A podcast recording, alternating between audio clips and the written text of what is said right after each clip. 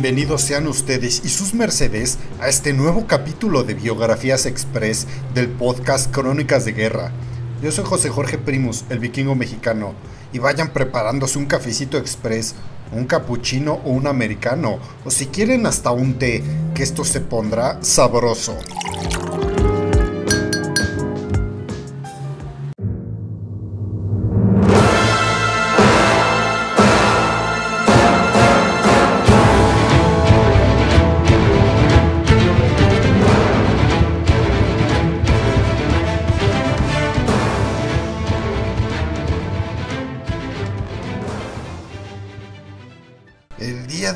Este episodio de Biografías Express le hará verdadero honor a su nombre, pues mi garganta ha decidido no cooperar y ser una liabilidad en estos días de cambios de temperatura bruscos.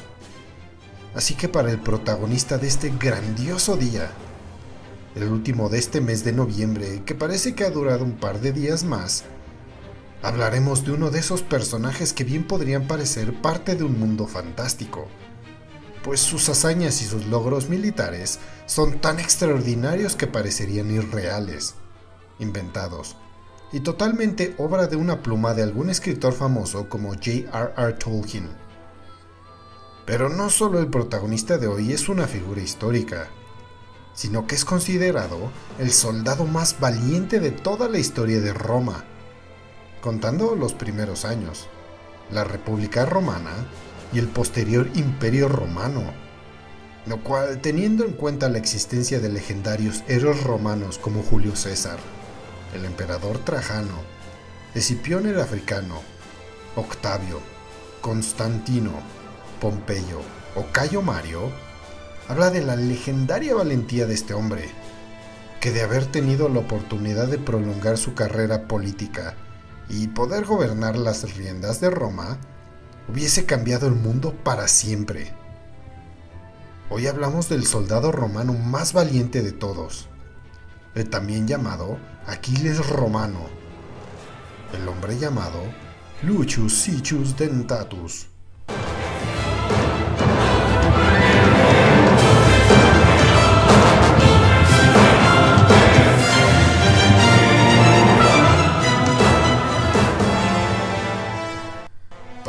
Ser sinceros, no sabemos mucho de él. Y lo poco que sabemos es gracias a algún historiador clásico que lo menciona y pues poco más. Pero para fortuna de toda la humanidad, y el legado de Lucius Siccius Dentatus, su nombre no cayó en el completo olvido y es justo recordarle el día de hoy con los méritos que se merece. Es difícil rastrear los datos históricos de un personaje cuya vida transcurrió en el siglo V a.C. La información que podemos obtener sobre él el día de hoy se basa en los textos clásicos, escritos varios siglos después de su muerte, con las habituales exageraciones de los autores del momento y la siempre necesaria interpretación que hay que hacer de las fuentes escritas que hablan de tiempos tan remotos. Y con todo esto en mente, cada leyenda esconde un poco de verdad, y el nombre de Lucius Siccius Dentatus aparece recogido por varias fuentes de la mano de autores como Dionisio de Helicarnaso y Plinio el Viejo. En fin, Lucius Siccius nació como la enorme mayoría de los soldados de la siempre hambrienta de guerra maquinaria romana en la pobreza lo curioso y original de su cognomen. Que si no saben, el cognomen es un sobrenombre usado en la antigua Roma para destacar rasgos físicos o acciones de una persona, que se extendía a su familia o gentes afines. Y en el caso de Lucius Siccius, el cognomen Dentatus le viene por el hecho de que nació con dientes. O eso dicen. O también está el hecho de que posteriormente se ganara este cognomen debido a su ferocidad en el combate. Y prosiguiendo con la historia, este hombre nació en una familia de plebeyos aproximadamente en el año 515 a.C., en los primeros años de la República Romana, y debido a su origen humilde, sus progenitores no podían augurar los honores que le reservaría la vida, pues vaya que se ganó la inmortalidad con sus acciones y obras. Como decía antes, poco se sabe de Lucius Siccius Dentatus. Solo historiadores como Barrón, Valerio, Dionisio de Helicarnaso y Plinio el Viejo lo mencionan en alguna de sus obras históricas y escolares. Lo que sí sabemos es que con tan solo 17 años de edad, Lucius Siccius Dentatus se enlistaría en las legiones romanas y de este modo iniciaría su larga y exitosa carrera militar. Y por larga, no exageramos, realmente decimos larguísima, de 40 años de servicio, en los cuales participó en más de 120 batallas y mató al menos 300 enemigos. A ojo de buen cubero. Como epítome del soldado romano, fue herido en combate en muchas ocasiones. Y según estos historiadores, cuentan que al menos fue en 45 de las 120 batallas. No quedaba en el cuerpo de Lucius Siccius Dentatus un solo centímetro sin cicatrices ni marcas. Bueno, en realidad sí. En la espalda jamás fue herido, algo que causaba más admiración si cabe entre sus colegas. ¿Y saben por qué? Porque las marcas de guerra en la espalda eran símbolos de cobardía por haber intentado huir del combate. Y Lucius Siccius Dentatus jamás huyó del combate jamás huyó de la guerra.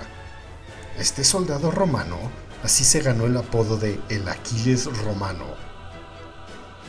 Hay varios libros que destacan este detalle de las cicatrices y no me extrañaría en nada que se alabe semejante marca. Un soldado sin cicatrices probablemente entre los romanos podría significar una sola cosa, que nunca se había enfrentado ni matado a nadie y al contrario, un soldado romano que solo tenía cicatrices en su cara, pecho y brazos, probablemente podría significar una sola cosa. Era una terrible máquina de luchar. Gracias a los recuentos históricos de los historiadores romanos, sabemos que Lucius Siccius Dentatus fue posiblemente el soldado más condecorado de toda la historia de Roma. Efectivamente, las condecoraciones militares existen desde la antigüedad, y en Roma, como una nación marcial, había un buen surtido de ellas. No en vano un Estado militarizado siempre pone atención en castigar a los débiles y cobardes, y en premiar a los valientes para dar ejemplo y educar a la sociedad. Verán, se daban dos tipos de distinciones en el ejército romano. Por un lado, estaban las recompensas económicas y los ascensos. Y por el otro, las condecoraciones honoríficas que suponían fama, privilegios y el reconocimiento social para aquellos que llevaron a cabo hazañas fuera de lo normal en la guerra. Es por ello que este segundo tipo de distinción militar recibió mayor atención de los autores clásicos, e incluso era habitual que acompañaran siempre al nombre del condecorado, por ejemplo, en su estela funeraria. De esta manera, podemos conocer algunos de los mejores servicios de los legionarios romanos a lo largo de la historia. Y claro está, entre ellos no podía pasar desapercibido el soldado más condecorado de todos, Lucius Siccius Dentatus. Según las fuentes consultadas, este hombre recibió entre 170 y 200 condecoraciones.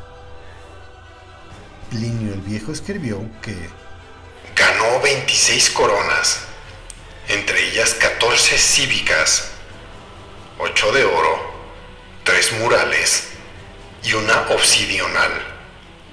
160 brazaletes de oro, 18 lanzas puras y 25 guirnaldas. Y aquí vamos a hacer referencia a los distintos galardones según la gesta militar que lograría Lucius Siccius Dentatus en cada momento. Verán, los brazaletes, lanzas y guirnaldas, aunque valiosos, eran premios menores para una carrera militar tan exitosa. Las coronas eran más difíciles de ganar y cada una de ellas tenía un motivo.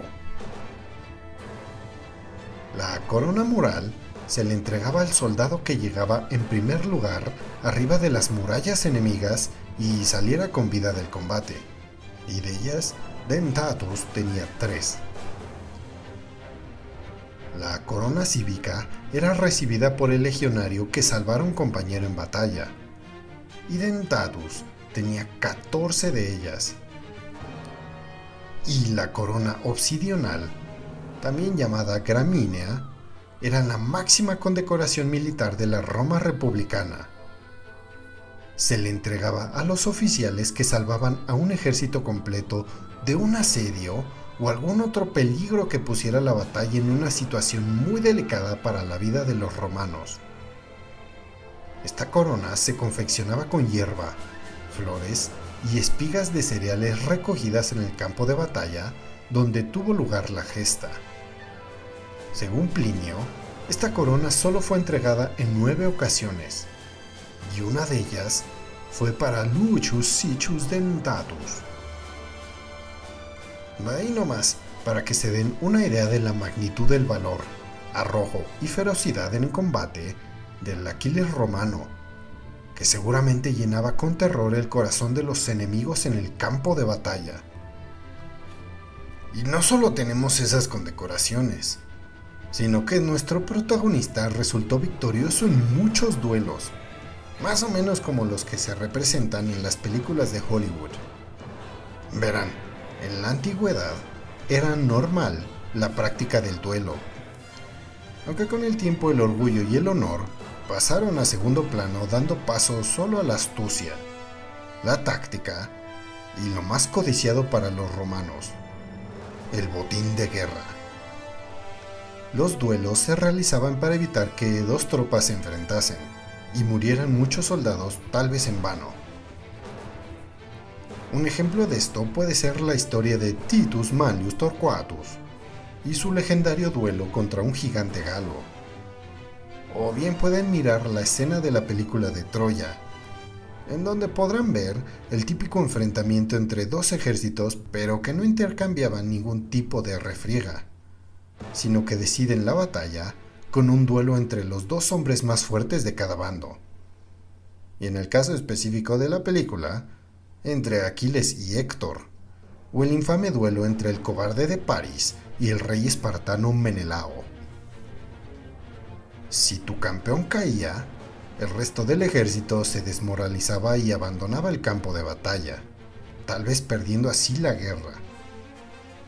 Se dice que Lucius Siccius Dentatus en sus campañas de guerra participó en 120 duelos, los cuales pues, obviamente sobrevivió a todos ellos, consiguiendo el mismo número de victorias. En pocas palabras, enfrentarte a Lucius Siccius Dentatus era sinónimo de querer morir. Esta facilidad para acabar con el enemigo tanto en duelos como en formación de guerra le forjó una gran reputación. Como dice el dicho, hay que tenerle miedo a un hombre viejo que practica un oficio en el que normalmente los hombres mueren jóvenes. Lamentablemente, por la época en que vivía Dentatus y las pocas referencias que tenemos de diferentes autores, es complicado poner a tal personaje a la altura de otros que fueron más ricos y tenían más dinero. Por lo tanto, tenían más posibilidad de trascender mediante libros y escritos que perdurarían por siglos. Como siempre, pues el más rico dicta la historia.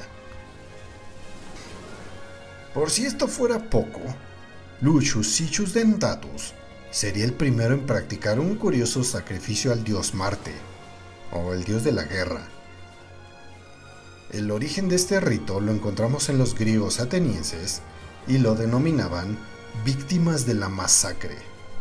Este tétrico nombre hacía referencia a que quien lo realizaba debía cumplir un requisito, haber matado a más de 100 enemigos personalmente. Entonces, este hombre debía de ir solo a una isla para aplacar la ira de los dioses, algo que parecía no surgir efecto al cambiar el rito a otro más tradicional, como era el del sacrificio de un cerdo vivo, sin testículos. Y nuestro valiente Lucius Siccius Dentatus fue el primer romano en realizarlo. Tras su carrera militar, ejerció como un político, ocupando el cargo de tribuno, desde el que luchó por la igualdad entre plebeyos y patricios. Y esto resultó en el hecho de que se ganó a más enemigos en la política que en el campo de batalla. Y lo peor de todo es que estos enemigos de la política eran rastreros, traidores y cobardes, como suelen ser los políticos y las élites en cualquier punto histórico de la sociedad humana. Los políticos siempre serán viles y traidores, y las élites jamás dejarán que otros les arrebaten el poder que han amasado por medio de trampas, delitos y otras linduras. Y como era de esperarse, pronto las tensiones entre patricios y plebeyos salpicaron al propio Lucius Siccius Dentatus, que era promotor de la igualdad entre los romanos ricos y pobres en su puesto de tribuno. Y así pronto las serpientes de la política romana, presuntamente organizadas por el decemviro Abius Claudius Crassus, elaboraron un complot para deshacerse del soldado más valiente en su nación. Se dice que aquellos traidores enviaron a 25 asesinos que se abalanzaron sobre él cuando ya rondaba los 60 años y ya no era el mismo y temible soldado. Pero el hecho de que estas serpientes enviaran a tantos asesinos a acabar con un solo hombre, solo habla de la grandeza y la fortaleza de Lucius Siccius Dentatus. Y justo cuando estos 25 asesinos se alistaban para acabar con su vida, se cuenta que el Aquiles romano mató a 15 de ellos antes de caer al suelo sin vida. Solo 10 de sus asesinos salieron ilesos y con vida. Una conspiración más de la larga lista de la historia de Roma donde los hombres poderosos y valientes morían sino por la guerra, por la política. Y las serpientes romanas, para paliar la indignación popular que suscitó aquel asesinato, pues Lucius Siccius Dentatus era amado por todo el pueblo plebeyo, en Roma se celebró un funeral de Estado con todos los honores este fue un final difícil de describir y calificar para el que probablemente fue el soldado más valiente y feroz de toda la historia de Roma, y el hombre que representaba el arquetipo de ciudadano romano. Uno valiente, digno, honrado, y que ponía la patria primero que su propia vida. Y así terminamos con la vida del conquistador más grande de la historia de la humanidad, del cual sobre su figura existen innumerables mitos, leyendas y rumores. Sintonícenos la próxima semana para escuchar otra de estas biografías express. Yo soy José Jorge Primos, el vikingo mexicano. Hasta la próxima.